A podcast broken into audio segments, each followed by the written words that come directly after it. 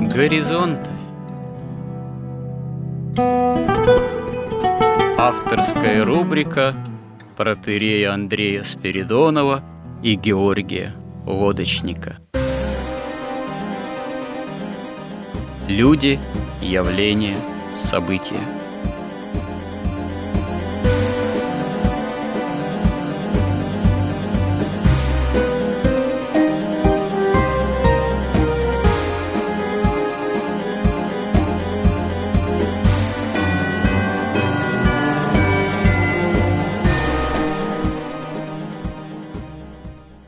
Добрый день, уважаемые радиослушатели. В эфире радио «Благовещение» и в нашей постоянной рубрике «Горизонты» я, протерей Андрей Спиридонов и мой постоянный добрый собеседник Георгий Лодочник. Продолжаем наши смысловые словесные изыскания в рубрике, которая когда-то некоторое время назад взяла свое начало – внутри горизонтов, можно сказать, в сюжетах под заглавием «История как промысел Божий», но промысел Божий действует не только в истории, как мы понимаем, но и в современности, а современность сама порой превосходит всякие наши ожидания или предположения, или мечтания. Поэтому последние сюжеты мы посвятили тому, что, ну, в общем, происходит с нами, современным миром окружающим, с Россией, потому что если несколько ранее же мы достаточно долго тоже рассуждали на тему о том, как христианское миропонимание может быть соотнесено с современным миропониманием общества развитого потребления – но миропонимание этого самого общества, определенные коррективы вносят события, имеющие глобальный характер, в частности, военные действия на Украине.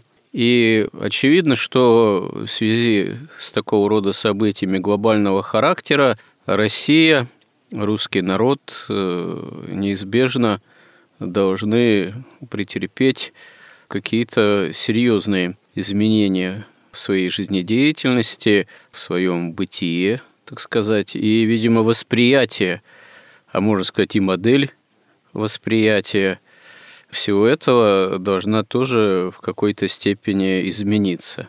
Дай Бог обновиться.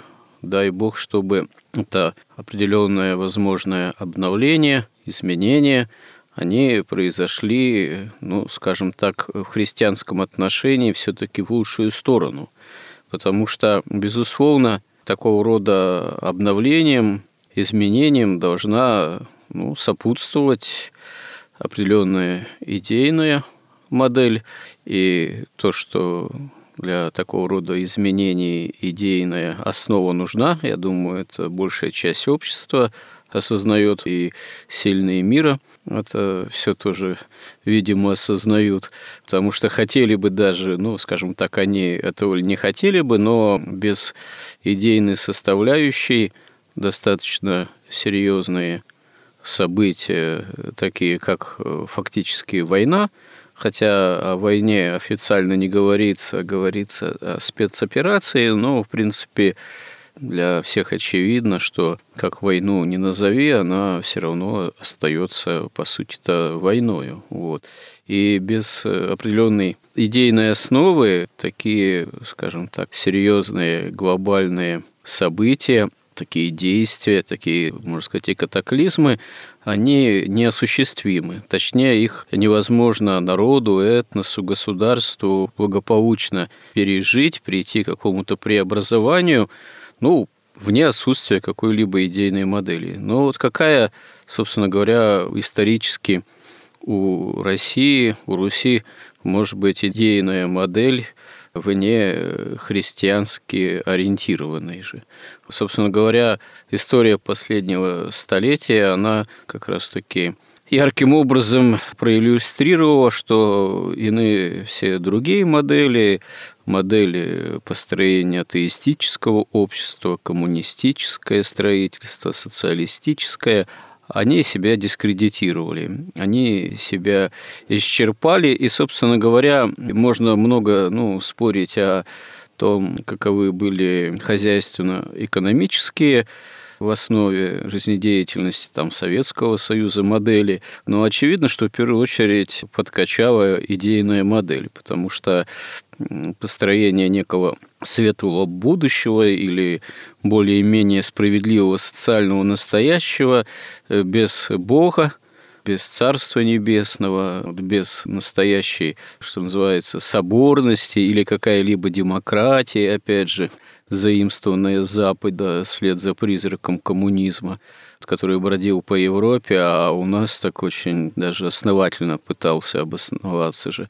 Никакая модель потребительская, общество развитого потребления, она в идейном отношении, но не выдерживает, собственно говоря, испытания на прочность. И вот сейчас мы дожили до какого-то такого определенного исторического момента, когда очевидно, что или вслед, или одновременно с изменениями серьезными экономической, видимо, модели хозяйствования нужна и новая, достаточно идейная модель, идеология, которая могла бы предлагаться россиянину, русскому человеку и другим народам, входящим исторически в состав исторической же России. Вот последний раз мы наш разговор закончили, в частности, еще и на том, что, безусловно, нужна смена образовательной модели, воспитательной модели, в том числе нужно формирование в будущем воспитания, образования ответственной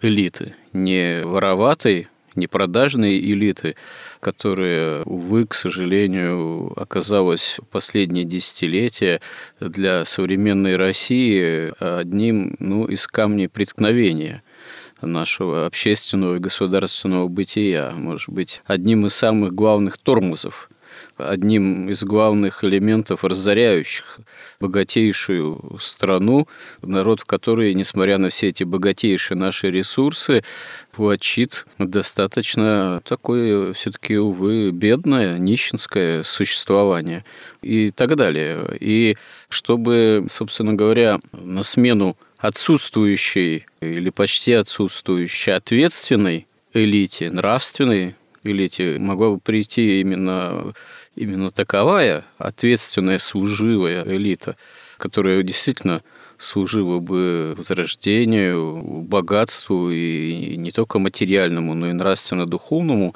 России и ее народа. Это вот э, задача очень и очень такая непростая, важнейшая, ответственная, и, видимо, очень многое упирается в как раз-таки механизмы культурные, образовательные, просветительские, что называется. Вот, э, Георгий, что вы можете на этот счет сказать? Возможно, появление такой культурной парадигмы развития России в образовании, вот в сфере образования, просвещения, созидания самой культуры и созидания своего рода какого-то действительно ответственного управленческого, правящего там класса, если об этом можно говорить. Но если мы хотим говорить о том, как нам возрождать Россию, как нам построить современное российское, русское, христианское государство, то сначала мы должны все-таки взять и попробовать отбросить вот всю эту, вот эту чушь большевизма, вот эту примитивность вот и, и совершенно безумие какое-то нелогическое – и либерализма, который более изощрен, но большевизм – это, так сказать, один из подотрядов этого либерализма. И мы должны, несмотря вот на эти столетия просвещения и прогресса, как бы перестать магически преклоняться перед этими словами. За ними ничего, кроме лжи, вообще не стоит. За какими именно словами? Вот эпоха просвещения и слово особенно прогресс – который автоматически вас как бы убеждает в том, что все, что сегодня, оно лучше того, что было вчера. И в этом смысле, что там советская Россия, она была лучше царской России, а буржуазная Россия лучше советской России. А в песне, советской песне шпелось «Завтра будет лучше, чем вчера». Завтра-то подразумевалось коммунистическое, а в настоящее время, в потребительском настоящем, завтра-то чем лучше должно было быть в идейном отношении? Еще больше потребления, еще больше возможностей для него или еще какие-то могли быть постулаты? Но мы все помним эти коммунизм, когда от каждого по способностям, а каждому по потребностям. Но это было в прокоммунистическом вчера. А вот то, что мы вот много говорили про общество развитого потребления, у меня такое ощущение, что вот общество развитого потребления, более-менее современное, у этого общества модели вообще какого-то светлого будущего вроде и не было, скорее наоборот. Будущее оказывалось проблематичными.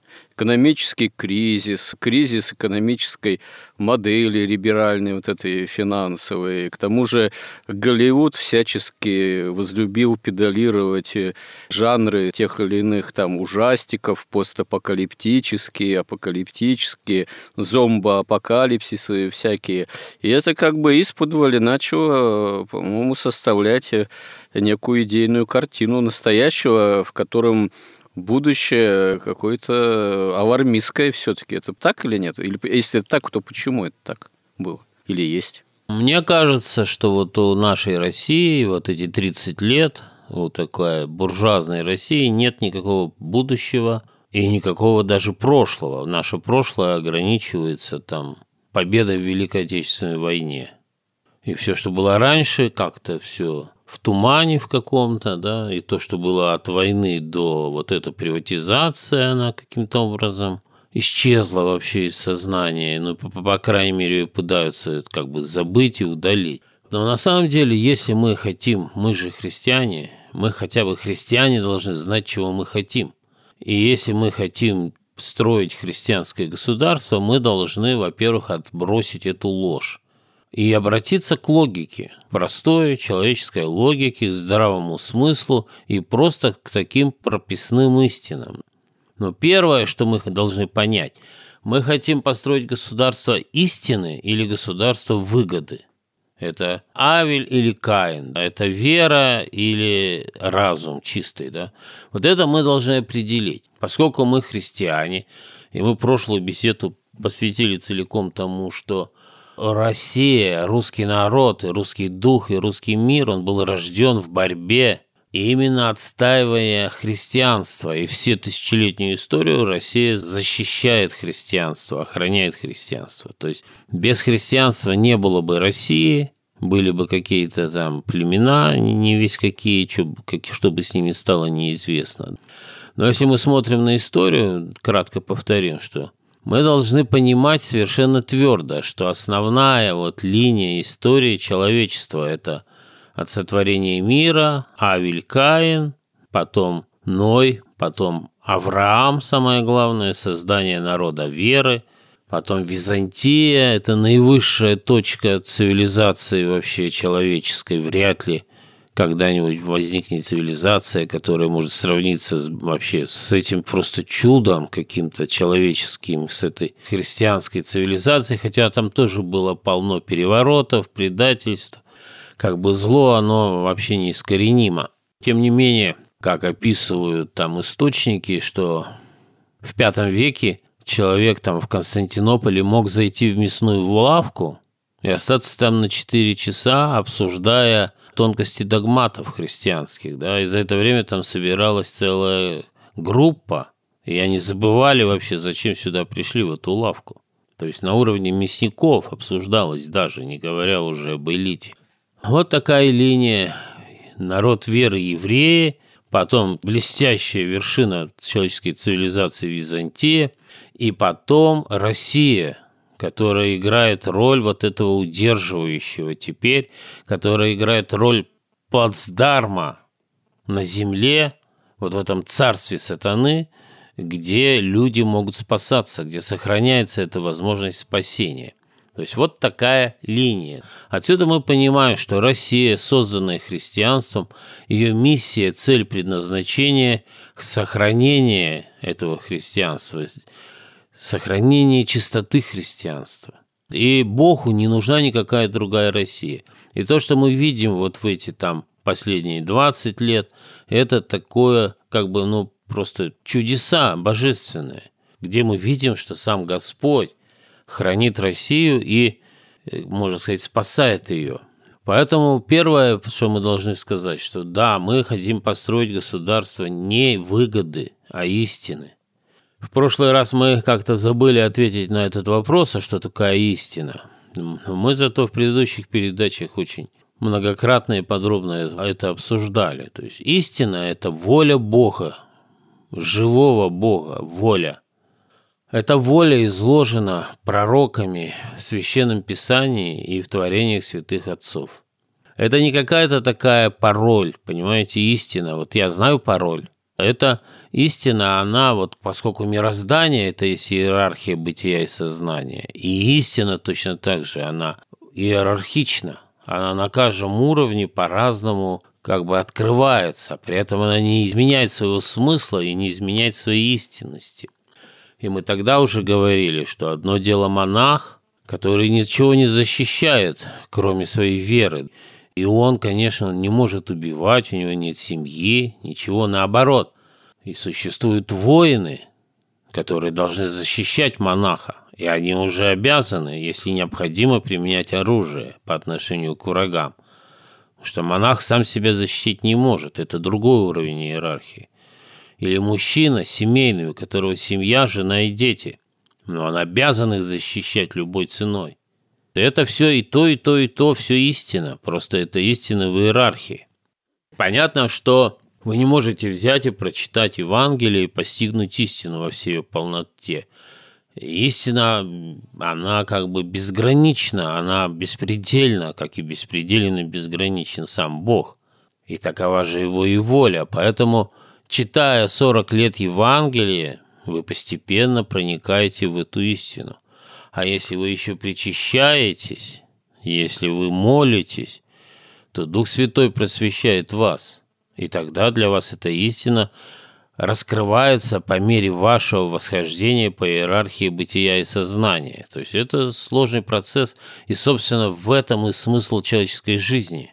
И вот государство российское должно обеспечить возможность человеку вот этой божественной эволюции и спасения души. Поэтому мы говорим, что русское государство должно снова стать православным.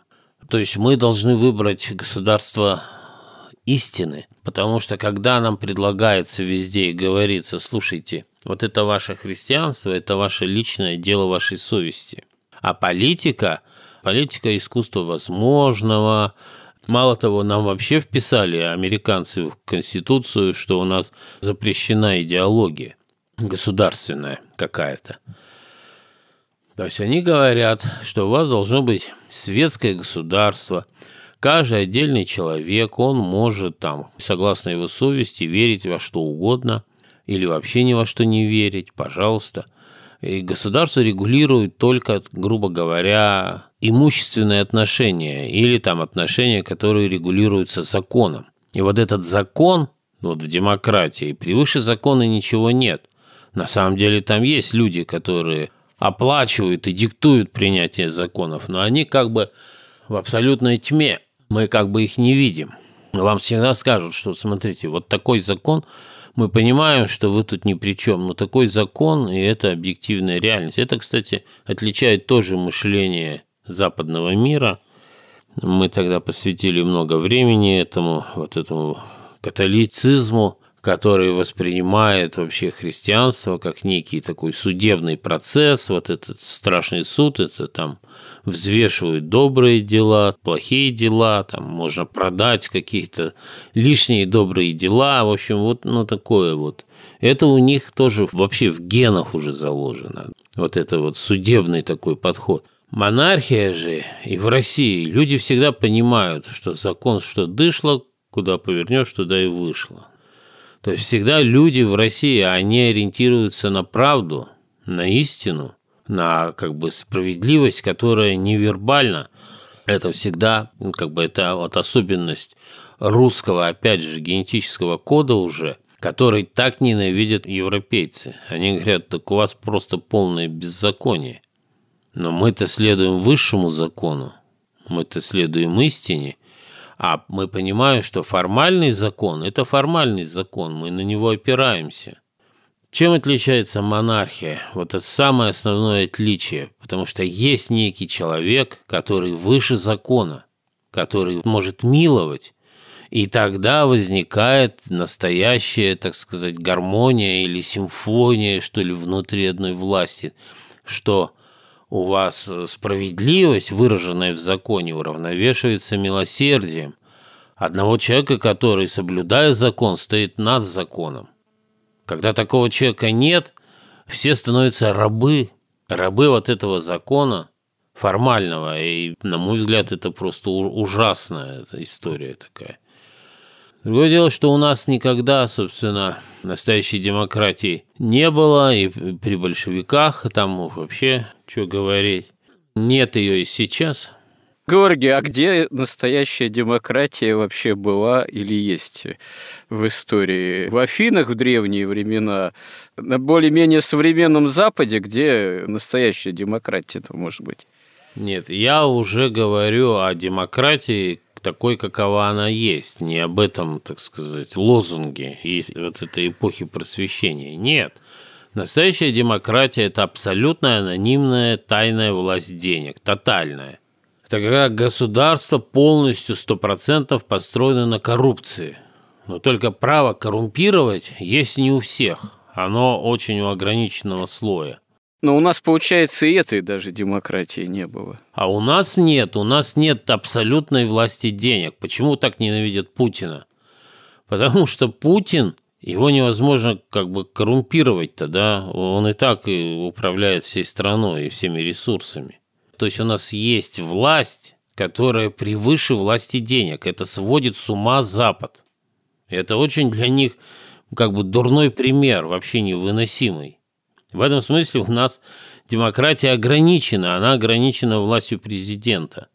А вот американская демократия, она ничем не ограничена. Это абсолютная демократия, построена на тотальной коррупции. Первым коррумпируется президент, затем все министры, генералы, полковники, подполковники, и там уже где-то кончается на каких-то сержантах. Еще Конгресс. Ну, Конгресс это, конечно. Поэтому вы не можете приехать в США и подкупить там полицейского. Но и то иногда можно это сделать. Потому что полицейского коррумпируют через высокую зарплату уже вот эти хозяева денег. Они не хотят делиться своим правом на... Но это собственность. Они считают это собственность все их. Вот эти чиновники, министры, пропагандисты, журналисты. Они, конечно, очень заботятся о том, чтобы кто-то не пришел слева и не перекупил их. У нас другая история, конечно. У нас как раз как бы вот это упование на вот эту истину и справедливость, что люди, да, могут договориться там с гаишником. Хотя сейчас, конечно, камеры – это уже такой налог в пользу каких-то там неведомых нам генералов, судя по всему. Сейчас с гаишником, ГИБДДшником договориться значительно сложнее. Мало то, что сложнее, даже опасно, потому что сейчас все снимается на видео. И если ты пытаешься договориться с этим самым настоящим представителем закона, ты уже рискуешь подпасть под обвинение как взяткодатель. Времена меняются. Ну да, и это, в общем, конечно, хорошо, если еще, конечно, камеры убрать в том количестве, в котором они стоят и, собственно, служат. Служат они другим целям. Это неотвратимый процесс цифровизации, что называется, в том числе, или часть этого процесса. До цифровизации еще, бог даст, дойдем. Таким образом, мы должны первое, что понять, что российское государство должно иметь официальную идеологию, как это и было тысячу лет, христианство, православие. Потому что вот сейчас вот война. Вот война, и опять происходит чудо. Вот настоящая подлинная абсолютно до мозга костей коррумпированные Соединенные Штаты. И, кстати, когда они начинают бороться в каком-то государстве с коррупцией, то ну, это значит, они решили уничтожить это государство, потому что в демократии коррупция – единственный дееспособный механизм вообще деятельности государства. Вот берем Америку, да, там все продается и покупается, там все рассчитывается выгоды везде. У них армия наемная. Люди воюют за деньги. Мы видели, как они воевали после первого же калибров. Половина погибла, половина убежала. Доктрина США предполагает, ну, по крайней мере, раньше предполагала, ну и, наверное, это осталось и сейчас, что и при потерях личного состава в 7% американская армия обращается в беспорядочное бегство, потому что ты не будешь умирать за деньги, ты не будешь умирать за выгоду. И, кстати, если сравнивать, вот тут надо, мы уже говорили тоже об этом, но напомним, что если мы берем и сравниваем истину и выгоду, то истина – это наивысшая выгода в вечности. А выгода – это локальная, частная выгода, вот временная выгода. И если идти по пути вот этой вот цепочки частных выгод, то ты просто приходишь в ад. Это самая невыгодная выгода. Даже с точки зрения столь любимой вообще любым человеком, конечно, в том числе и западным, правильное понимание выгоды, оно приводит все-таки к тому, что нужно строить государство истины. И должна быть идеология, потому что вот это вот что-то истина. Истина определяет вот на, на все священное писание и идеология государственная. Она определяет, что такое добро, что такое зло. В Америке нет ни добра, ни зла или в Англии ну, уже 300 лет. Там есть только выгодно, невыгодно. Для одного выгодно, а для другого невыгодно. Вот они бомбят Югославию, Белград. Для Белграда невыгодно, для Америки выгодно. Да, о каком-то добре и зле речи не идет. Они там даже такие лозунги составляют, что чуть ли не гуманитарные бомбежки Белграда должны как бы привести к какому-то светлому будущему. Я уже не помню, точно, там совершенный ужас. Но когда есть понятие о добре и сле, возникает понятие о чести, о долге, о доблести, и только тогда у вас появляется армия, способная воевать до конца, способная побеждать не ради денег, не ради выгоды, а ради истины, ради Бога, ради семьи своей, ради народа, ради православия. И вот сейчас, э, когда мы оказались в этом состоянии войны, мы видим, что в русских людях, и даже и не только в русских людях, вообще в российских людях, это просыпается вот это спящее такое чувство вот этого представления о добре и зле, потому что вся русская культура пропитана им. И большевизм с либерализмом еще не смогли вытравить это в русском человеке оно просыпается, но зато мы видим, в каком жалком вообще состоянии оказались все наши вот эти политтехнологи и пропагандисты. Потому что ведь буржуазная Россия, она не обращается с народом, как обращался монарх, который говорил прямо и ясно, и не лукавил, и не хитрил, и не пытался обмануть и оболванить свой народ – Здесь с народом говорят политтехнологи, их огромное количество компаний. А им нечего сказать. Они не могут вообще даже сейчас сказать правду, что происходит на Украине. Почему? Потому что элита наша современная, она тоже создана теми же американцами. И она как бы возрождена, э, так сказать, из лжи приватизации. То есть все в этой приватизации повязаны. И ведь очень долго у нас даже президент говорил, а какая идеология?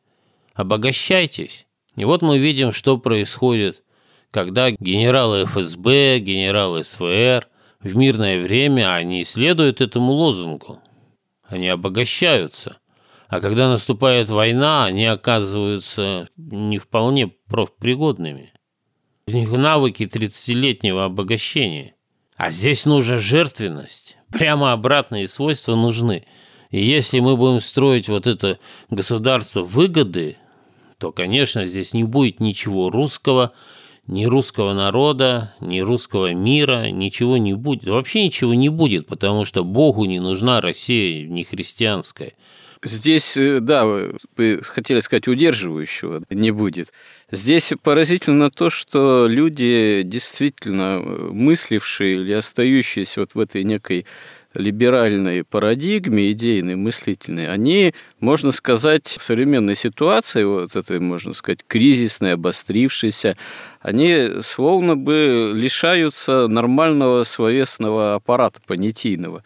У них словно бы понятий не стало, или те понятия, которые они привыкли использовать до сего времени, они выглядят выхолощенно, они выглядят просто даже глупо иной чиновник, когда начинает рассуждать, там, допустим, вот, там произошли переговоры, там, которые ни к чему, понятное дело, не привели, но мы надеемся, что там то-то и то-то, это будет так-то и так-то, и там какие-то слова о каких-то свободах, там еще чего-то. И просто большинство людей, которые это слышат, и простых людей, и непростых, там каких-то тоже аналитиков, публицистов, потом пожимают плечами и говорят, а, а, а о чем это все вообще? Вы это слышали? А как это понять вообще? Это невозможно вообще уже воспринимать. И получается, им и сказать-то нечего уже. Ну, по крайней мере, тем, кто действительно находится в плену еще прежних, так сказать, либерально-там-демократических представлений и понятий. Это раз. А во-вторых, вы сказали, что вот правда, правда относительно того, что происходит.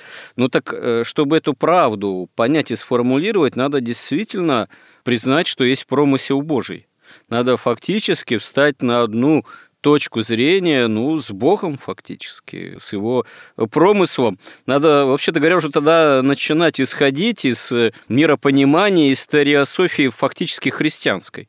Ну, эта элита до сих пор действительно все обогащавшаяся и обогащавшаяся, она не в состоянии этого сделать.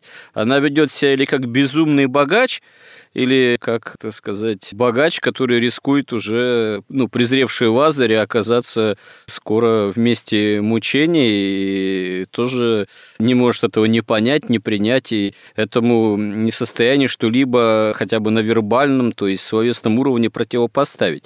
То есть им уже не хватает понятий, не хватает истинных формулировок. Но, значит, э, в общественном, социальном, ну, там, политическом, идейном поле нужны эти формулировки, все они есть, и многие и действительно истинно мыслящие в наше время там журналисты, аналитики, публицисты, писатели уже, собственно говоря, их озвучивают. Вот, и их слово в таком случае воспринимается как истинное, что называется, приправленное солью, а не это пустопорожняя, выхолощенная болтовня. Несчастная, можно сказать, по сути.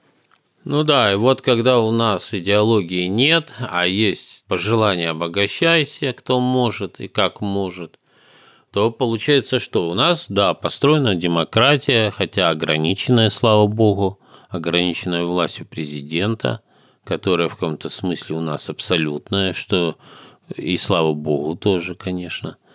Но вот эти элиты, вот эта демократия, то, что у нас от демократии есть, это тоже власть денег. Она вот хоть и ограничена президентом, но все-таки она очень огромная.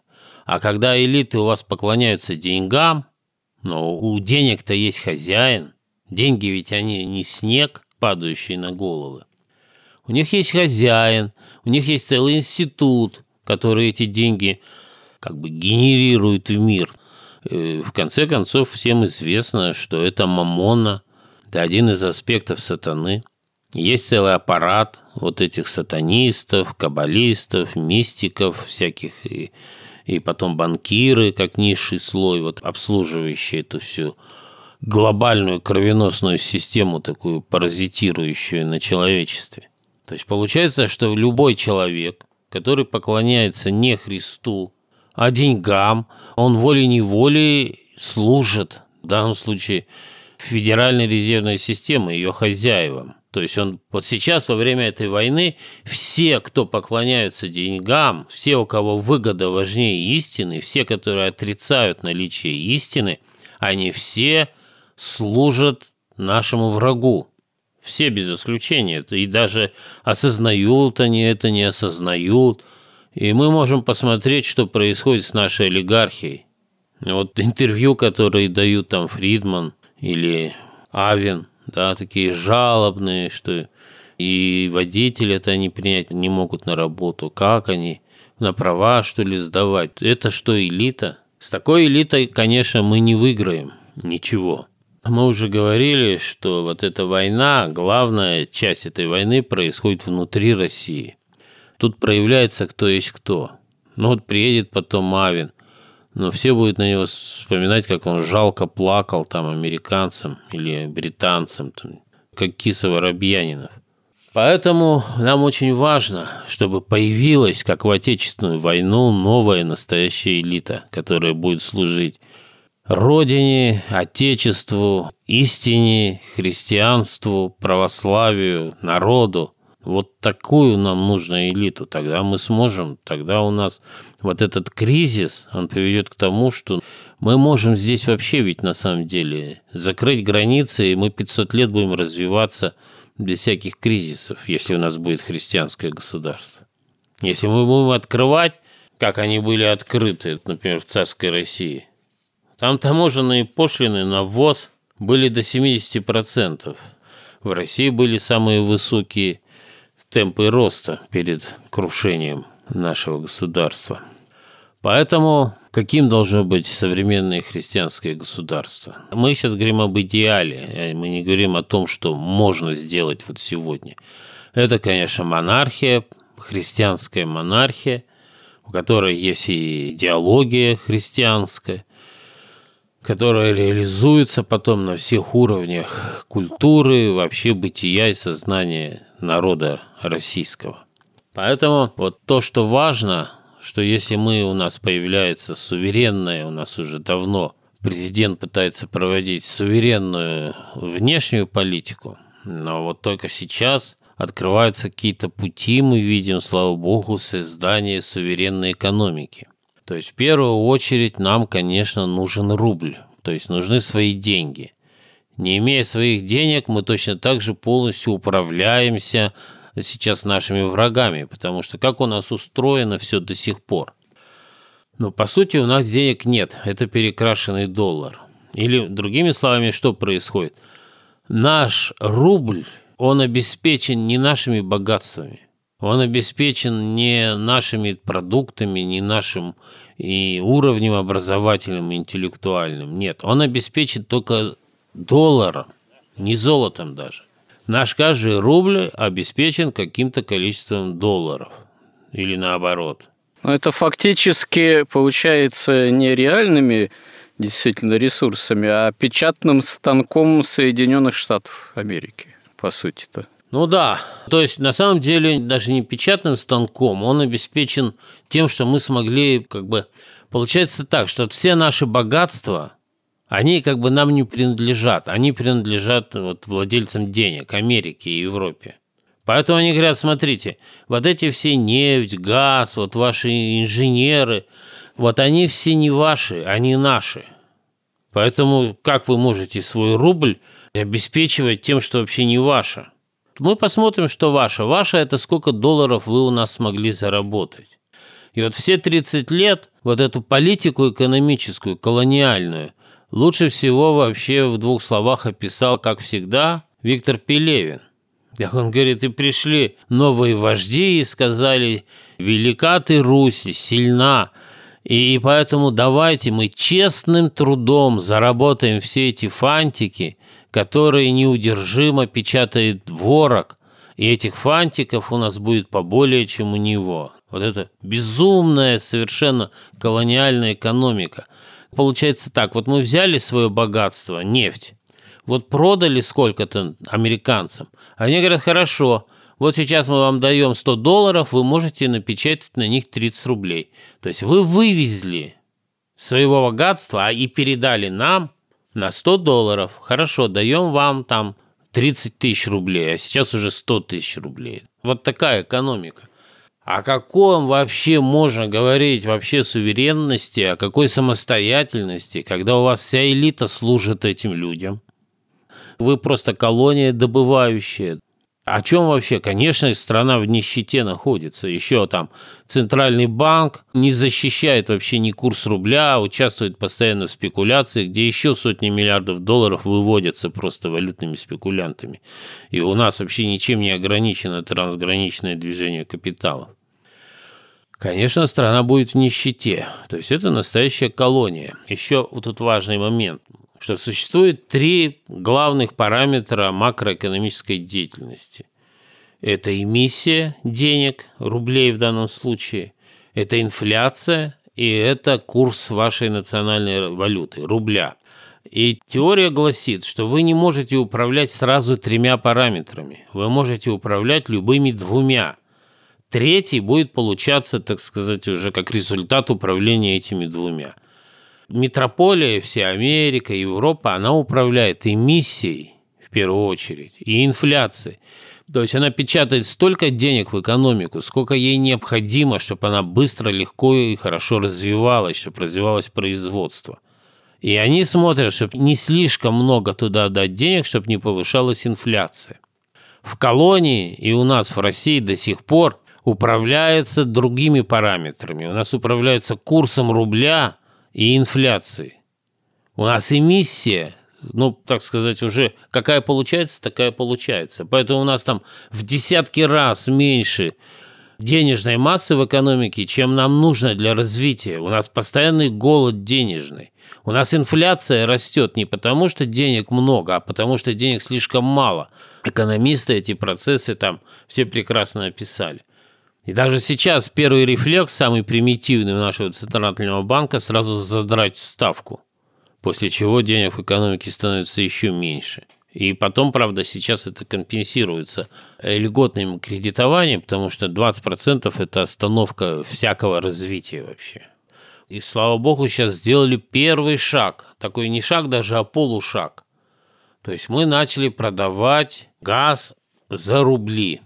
Это, конечно, открывает путь к настоящей суверенным нашим деньгам, к нашей суверенной экономике. Но тут важно этот путь дойти до конца, а не остановиться, как сейчас. Сейчас мы как бы начали первый этап, мы начали торговать еще не за рубли. То есть мы за рубли, но ценообразование у нас, как было, знаете, в условных единицах. Когда-то там в 90-х можно было в России расплачиваться долларами – Потом нас заставили, говорят, нет, вы давайте рублями, но все цены были в УЕ, в УЕ, условных единицах, то есть долларах. Потом совершенно незаметно мы перешли просто на рубли. Если мы сейчас начали торговать в УЕ, по сути дела, свой газ, если у Кремля хватит воли, потому что я вообще не представляю, вот те руководители Центрального банка, Министерства там финансов, там экономики, они же мыслят совершенно в другой парадигме. Они мыслят вот в этой парадигме высшей школы экономики, вот в этих нефтедолларах, вот во всем вот этом западном, да, в колониальное мышление у них абсолютно. Как они вдруг сейчас смогут привести страну к суверенной экономике – но я это как-то вообще не принимаю, если только лично Путин будет управлять или там какой-то его аппарат ими. Потому что даже я тут в машине еду, слушаю радио «Коммерсант», такое продвинутое наше радио, и там выступают эксперты, обсуждают вот введение этого рубля. И они говорят, мы вообще не понимаем, зачем, какой смысл. Сейчас у нас там «Газпром» продает 80% выручки валютной за рубли, а тут будет 100%. А какая разница? Такие, введите 100, зачем вам за рубли? То есть это такой уровень экспертизы у нас. Что же тогда там в правительстве творится и в Центральном банке? Если они даже не понимают, а зачем вообще это делается? А должно это делаться для того, чтобы ценообразование складывалось на следующем этапе после УЕ. Мы переходили в рубли, и чтобы цена была в рублях – и чтобы за рубли можно было гарантированно купить там нефть, газ и вообще все, что у нас есть. Чтобы рубль у нас обеспечен был не американскими долларами, которые они еще и готовят к гиперинфляции с высокой долей вероятности.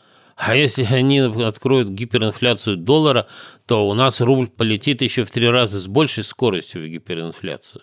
Поэтому это важнейшая, просто жизненно необходимая задача – обеспечить рубль нашими богатствами национальными. Они совершенно колоссальные. И сейчас в условиях вот этого крушения вот этого всего мира – они только будут повышаться, ценность этого всего. И тогда рубли у нас будут покупать просто для того, чтобы иметь в дальнейшем возможность купить что-то, да, в надежде, что рубль будет дорожать.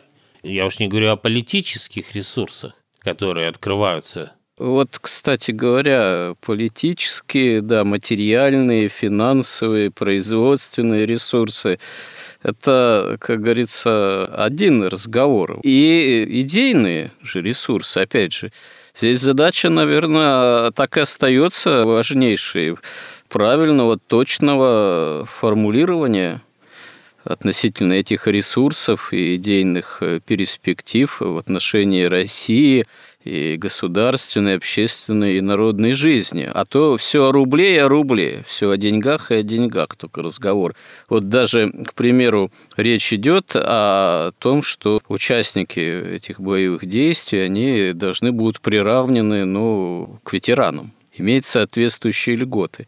Но в это, перечень этих льгот, стоит заметить, это все относится так, к социальному и материальному обеспечению. А вот вы вначале же упомянули ну, в разговоре, что очень важно, что должно и как следствие этой войны произойти э, формирование новой элиты а как оно должно будет происходить?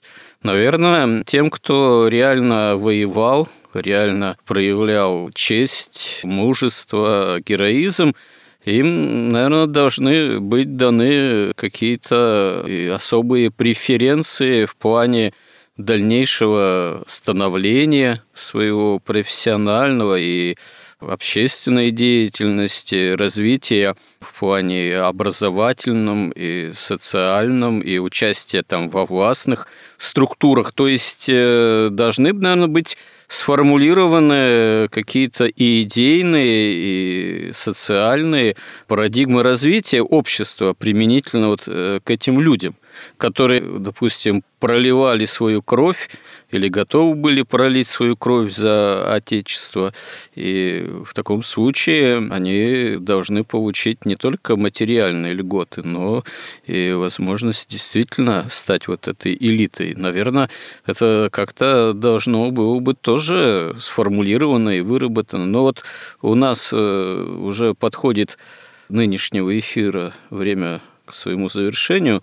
Вероятно, надо будет продолжить еще эту тему в следующий раз, потому что она, эта тема достаточно важной является. Что вы можете подытожить применительно к этим вопросам в завершении уже нашего сюжета?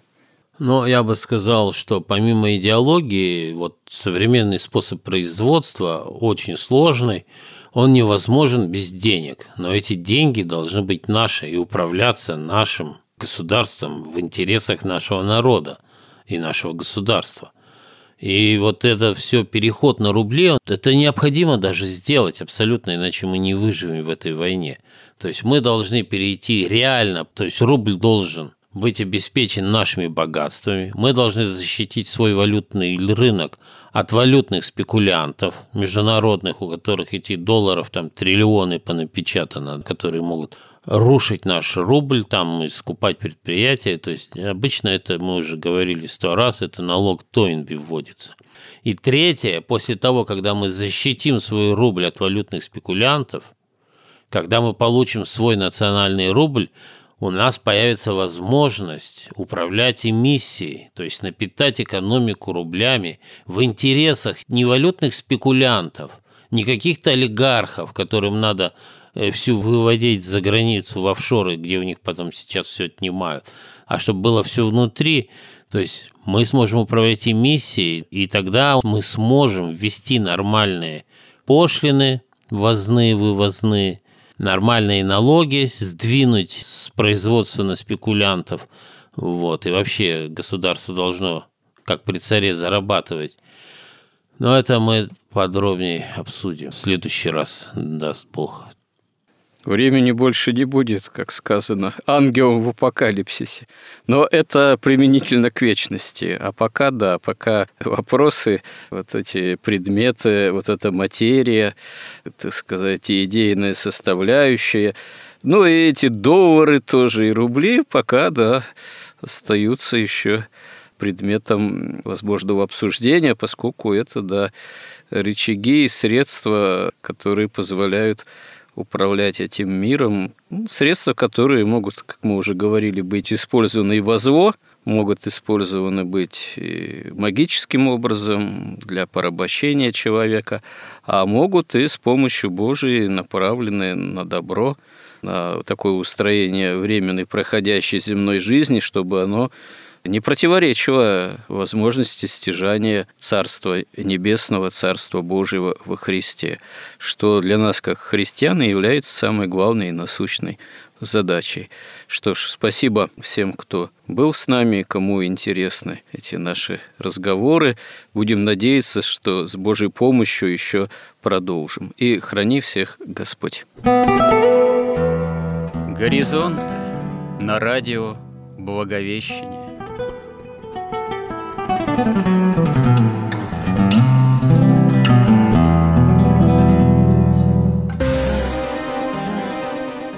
Разговор вели протеерей Андрей Спиридонов и Георгий Лодочник –